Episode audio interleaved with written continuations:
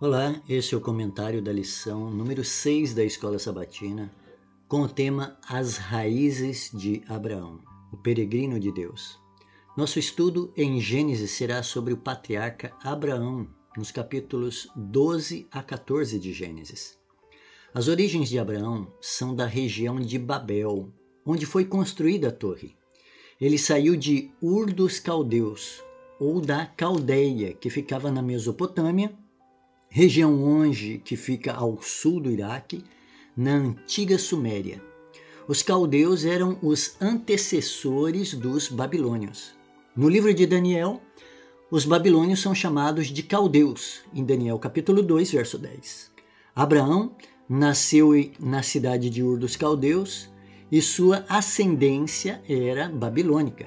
Deus escolheu um caldeu, um babilônico, para ser o remanescente dele e criar uma geração fiel a ele. Quero chamar a atenção de você para o fato da população nesse período do Gênesis serem milhões de pessoas, mas notamos que Deus sempre pode contar apenas com alguns indivíduos um indivíduo apenas em determinadas épocas. Por exemplo, Deus pôde usar sete após a apostasia de Caim para dar continuidade na descendência dos filhos de Deus. Depois disso, entre os milhões de pessoas que podiam existir, Deus só pôde encontrar com Enoque, o único justo que representava Deus na terra. A seguir, a Bíblia diz que Noé encontrou favor aos olhos do Senhor. Noé era um homem justo e íntegro entre os seus contemporâneos. Noé andava com Deus. Gênesis capítulo 6, verso 8 e 9. Noé foi o único de uma geração inteira que Deus pôde usar em seus propósitos e para preservar a, a verdade e a vida humana na terra.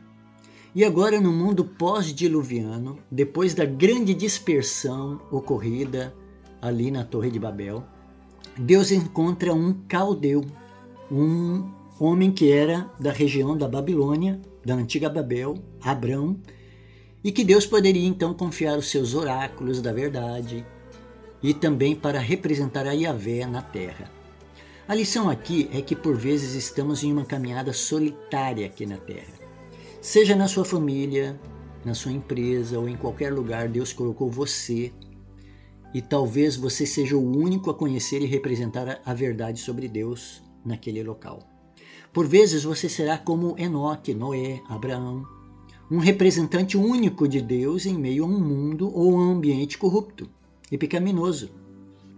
Persevere em ser essa pessoa como é descrito Noé, um homem ou uma mulher justa, íntegra, entre os seus contemporâneos e que anda com Deus.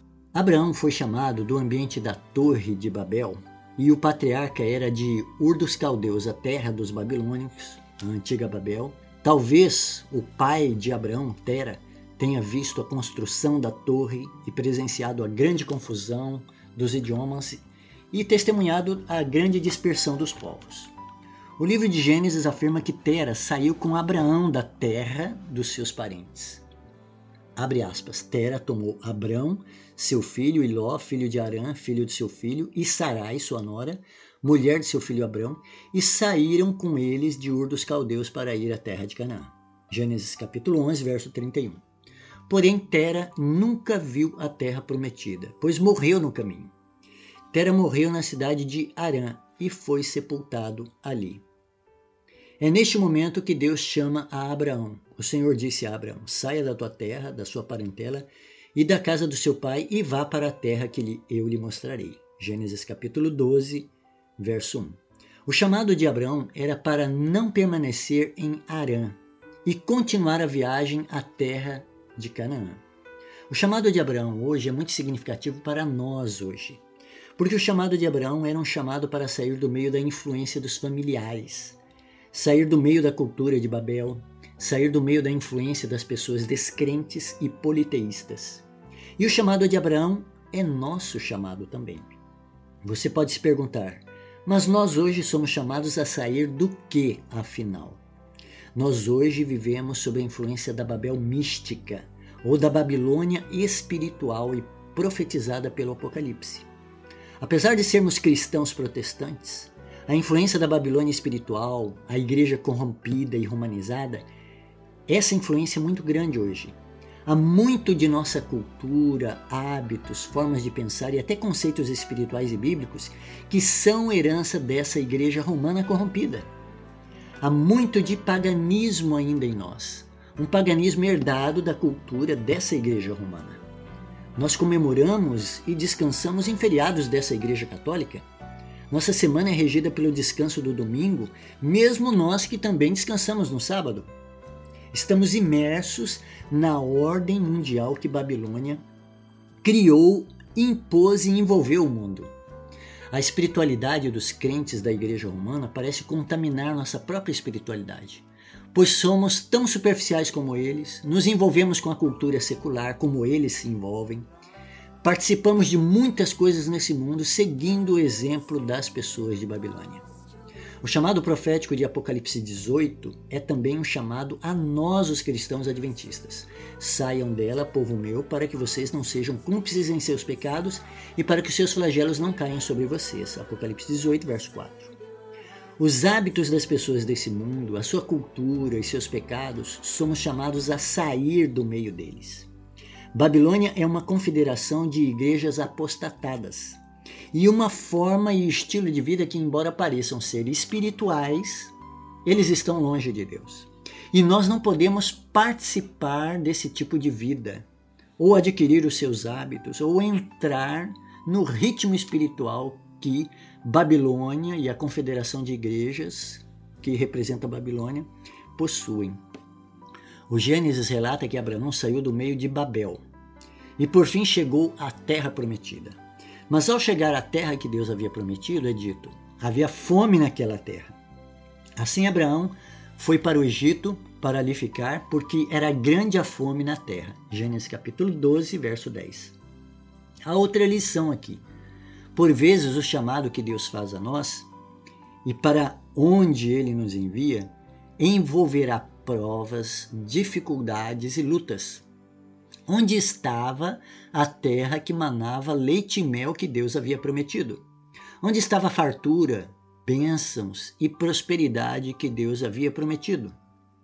Essa ação foi uma ação de Satanás para desanimar e desvirtuar o patriarca. Estamos em um grande conflito, uma guerra, e Satanás fará de tudo para que nós desacreditemos das promessas de Deus. O diabo trará problemas, dificuldades e tentações para atrairmos a Deus e frustrarmos o plano de Deus para a nossa vida. Por vezes você está onde Deus pediu para que você estivesse, mas as promessas não se cumprem, ou as coisas não são como você esperava.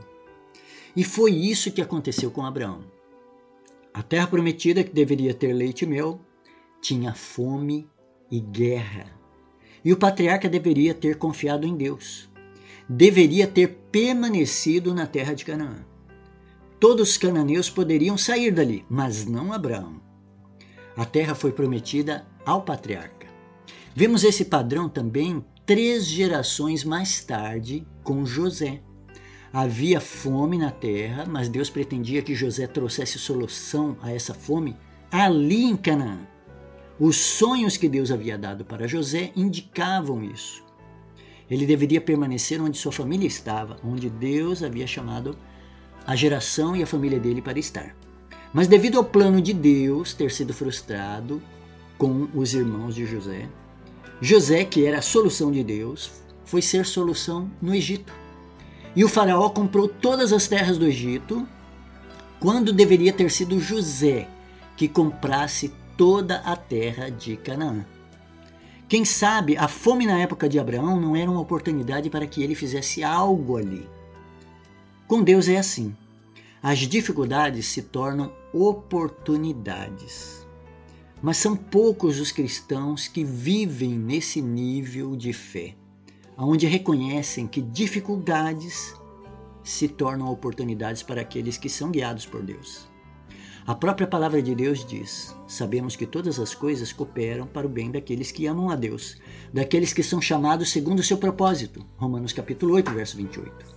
Abraão havia sido chamado, mas ele não enxergou a oportunidade que Deus havia dado. Você foi chamado para o reino de Deus. Você foi chamado para o Evangelho. Nós fomos chamados para a igreja remanescente.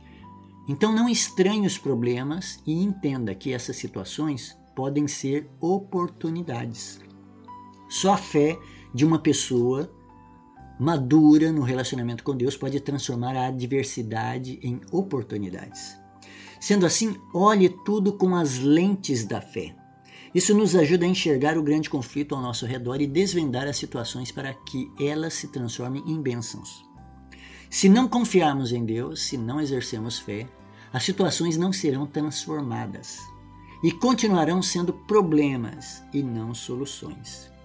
Na história de Abraão, vemos que a vida do pai da fé foi uma vida de altos e baixos.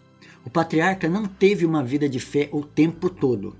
Abraão não foi o pai da fé o tempo todo. Pelo contrário, teve suas quedas e falhas. Não exerceu fé quando deveria ter sido firme. Por exemplo, ele nunca deveria ter descido ao Egito na época de fome. Foi ali que ele se envolveu em mentira, falsidade e paganismo. O que teria acontecido se Abraão ficasse onde Deus o enviou, em Canaã? Nunca saberemos. Mas certamente não foi da vontade de Deus que ele fosse ao Egito, um país que era símbolo do paganismo e da rejeição a Yahvé. E o Egito, com o rio Nilo, lembrava a Abraão da sua terra natal, que era regada pelos rios Tigre e Eufrates. O Egito, em todos os aspectos, era uma tentação para se permanecer ali. Era uma nação próspera, com grandes construções, fartura e prosperidade. Certamente, nos pensamentos de Abraão, ele foi tentado a se questionar por que ele foi enviado a uma terra que tinha fome e guerra, enquanto havia tanta fartura no Egito. Esse país também representa a confiança humana. A fé não era necessária ali no Egito. E a religião que existia era baseada no esforço próprio, nos méritos diante dos falsos deuses. Era uma religião de prazeres, festas e ilusão. Por isso, os hebreus levaram com eles a lembrança do bezerro de ouro da religião egípcia quando os israelitas saíram do Egito. Os hebreus saíram do Egito, mas o Egito nunca saiu do povo hebreu. E essa saga com esse país pagão começou com essa ida de Abraão ao Egito. No Apocalipse, a besta que sobe do abismo, no capítulo 11, verso 7, é comparada ao Egito. Abre aspas, a grande cidade que espiritualmente se chama Sodoma e Egito. Apocalipse 11, verso 8. A grande cidade aqui mencionada no livro do Apocalipse é a capital francesa, Paris, onde a Revolução Francesa foi idealizada e começou. A França, que é comparada ao Antigo Egito, é símbolo hoje de ateísmo, rebelião e oposição à religião e a Deus. Das sete cabeças do dragão descritas em Apocalipse 12, verso 3, última parte, o Egito é a primeira cabeça. Foi a primeira nação inimiga de Deus usada pelo dragão, Satanás, o diabo. O Egito se tornou símbolo de pessoas que confiam em si mesmas e não confiam em Deus. E Abraão deixou a terra prometida por si mesmo, por sua vontade. Não consultou a Deus. Foi para o Egito, embora fosse chamado para a terra prometida. Mesmo se houvesse fome ali, ele deveria ter permanecido em Canaã. A vida do patriarca nos ajuda a entender que ele não estava livre de fraquezas e imperfeições. Veja, ele foi o pai da fé. Mas ainda que tenha cometido os erros, ele não foi abandonado por Deus. Foi assim com Abraão e é assim conosco. Mesmo que venhamos a cometer erros, nós não seremos abandonados por Deus.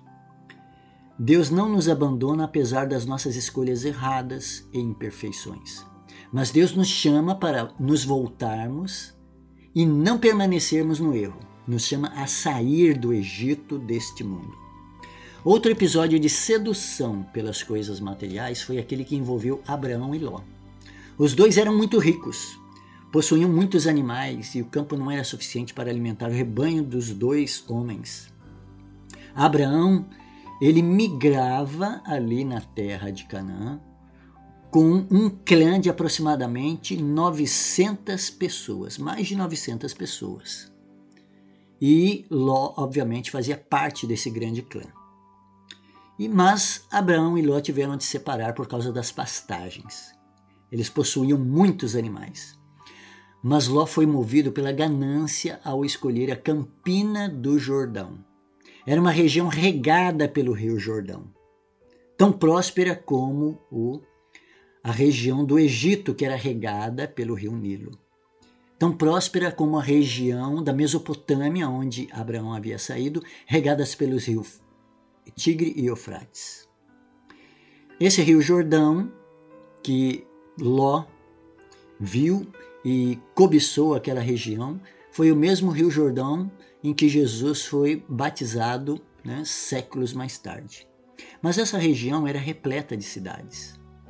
A região que Ló escolheu, incluindo cidades como Sodoma e Gomorra.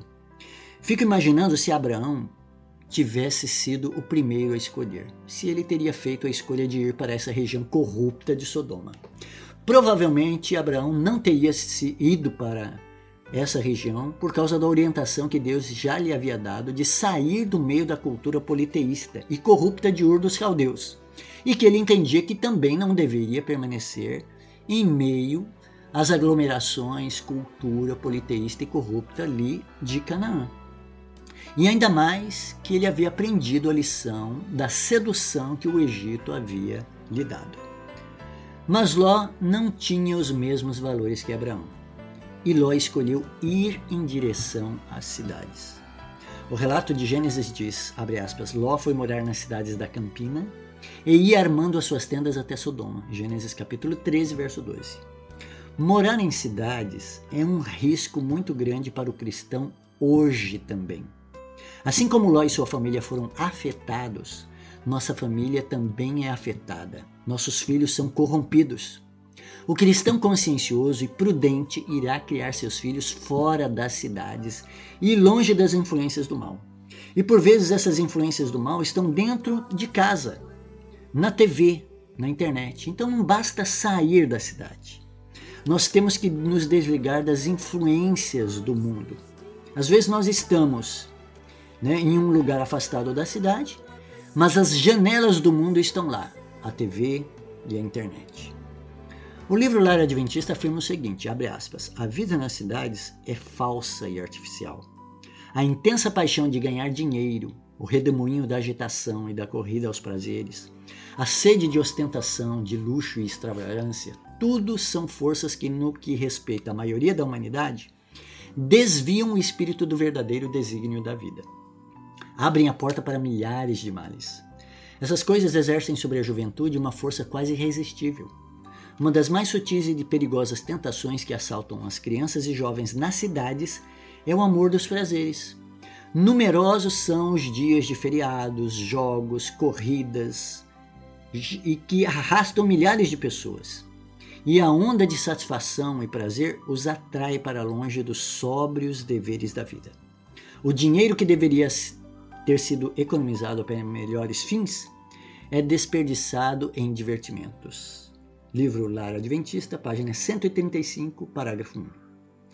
Depois da fome que Abraão enfrentou, veio a guerra.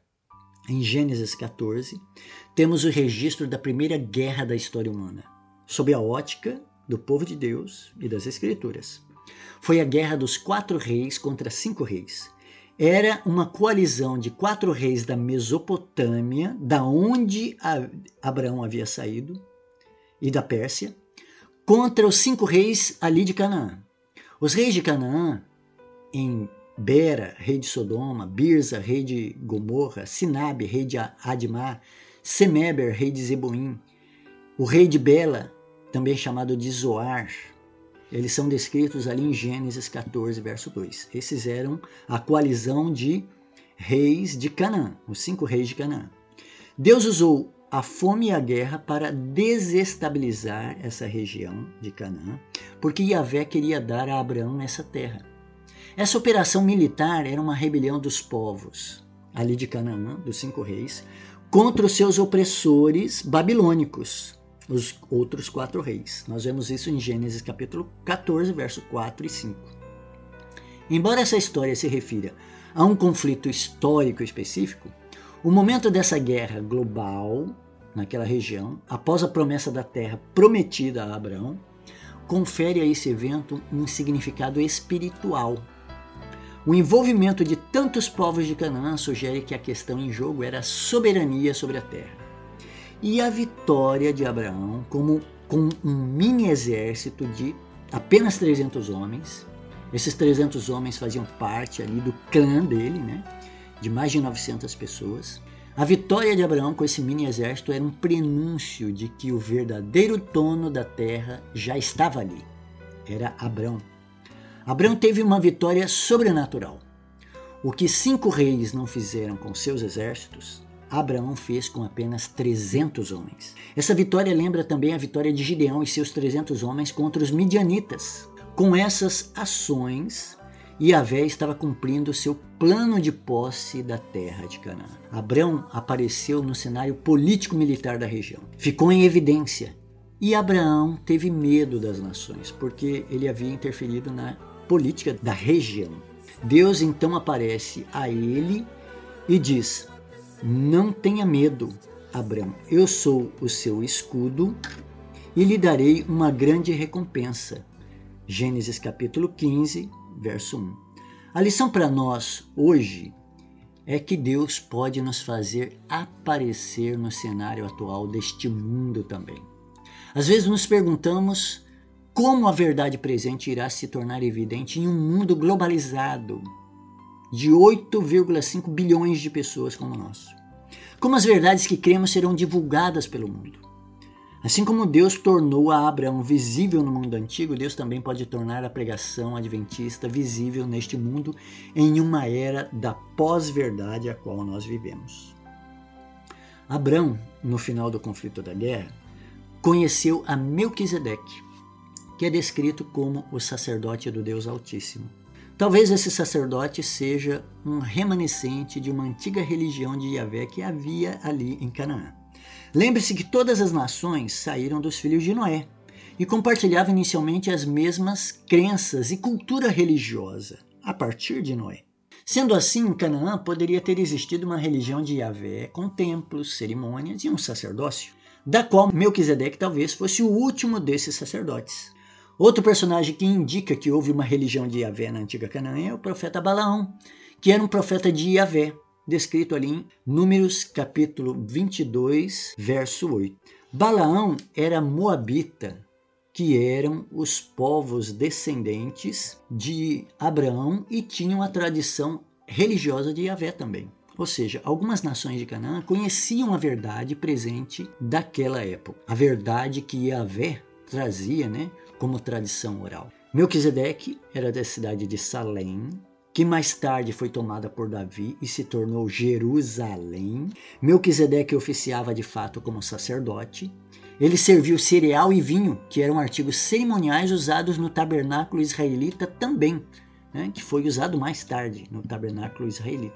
O mesmo cereal e vinho que permaneceu na Santa Ceia cristã de nossos dias. O texto não revela se a oferta de cereal e vinho foi uma refeição cerimonial, como a nossa Santa Ceia, mas são indicativos, a partir de um sacerdote, de que ele trazia algo ali a oferecer para a, aquele exército. O termo em hebraico para vinho é uma indicação de que muitas vezes sugeria o uso de suco de uva recém-prensado, ou seja, não fermentado, que reaparece no contexto da entrega dos dízimos, ali em Deuteronômio 14, 23. Além disso, ele estendeu a bênção a Abrão. Abrão, por sua vez, deu a Melquisedeque o dízimo de tudo. Gênesis 14, verso 20, em resposta a Deus, né, que possui os céus e a terra. Esse título do Criador, né, que é descrito ali em Gênesis 14, 20, faz alusão à introdução da história da criação em Gênesis capítulo 1, verso 1, em que a expressão céus e terra significa totalidade ou tudo que pertence ao Criador.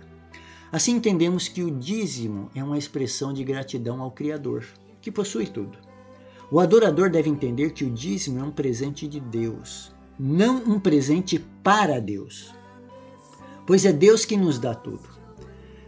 Como está a sua fidelidade nesse aspecto de dízimos e ofertas? Deus poderia ter feito chover prata para manter o sacerdócio no passado e o ministério hoje na igreja. Para Deus, tanto faz fazer chover pão ou prata. Ele fez chover pão no deserto durante 40 anos. Ele poderia fazer chover prata para sustentar o ministério no passado e hoje em nossos dias. Ele é poderoso para fazer as duas coisas. Mas Deus, na sua sabedoria, escolheu que os recursos para os sacerdotes no passado e o ministério hoje saíssem das mãos do adorador. Dizimar e ofertar são um ato de adoração e também um ato de reeducação do caráter e espiritualidade do cristão. O nosso egoísmo é controlado pelo ato de adoração em dizimar e ofertar. Por isso Deus diz: abre aspas, ninguém apareça diante de mim de mãos vazias. Êxodo capítulo 23, verso 15, última parte. Encontramos essa orientação de não aparecer diante de Deus nos cultos de adoração de mãos vazias, repetida três vezes na lei, no Pentateuco. Aqui em Êxodo 23, verso 15, última parte, em Êxodo 34, verso 20, última parte, e em Deuteronômio 16, verso 16, última parte. O contexto dos três textos são a adoração durante as festas cerimoniais do calendário religioso judaico. Mas sabemos que o dízimo e as ofertas eram mandamentos espirituais e que vigoram em nossos dias. Esse aspecto de ter sempre uma oferta quando estivermos perante Deus, ou não aparecer de mãos vazias diante de Deus nos cultos de adoração, é um princípio da adoração do cristão. Ir a um culto de louvor e adoração sem entregar seu dízimo ou sua oferta não será uma adoração aceita. Essa é a verdade nesses textos da lei. A prosperidade e o sucesso de Abraão são explicados a partir da sua fidelidade a Deus. Quer ser próspero e bem-sucedido? Seja fiel, não só em dízimos e ofertas, mas na adoração do sábado, na administração do seu tempo, no cuidado com o seu corpo, que é o templo do Espírito Santo. Esse foi o comentário da nossa lição 6 da Escola Sabatina. Eu espero que você tenha uma boa entrada de sábado, que amanhã você tenha horas agradáveis na presença de Deus, em um relacionamento pleno com Ele e que você esteja diante de Deus, não de mãos vazias, mas com a sua oferta em gratidão, reconhecendo que Deus é o Criador e dono de todas as coisas. Um grande abraço, nós nos vemos por aí.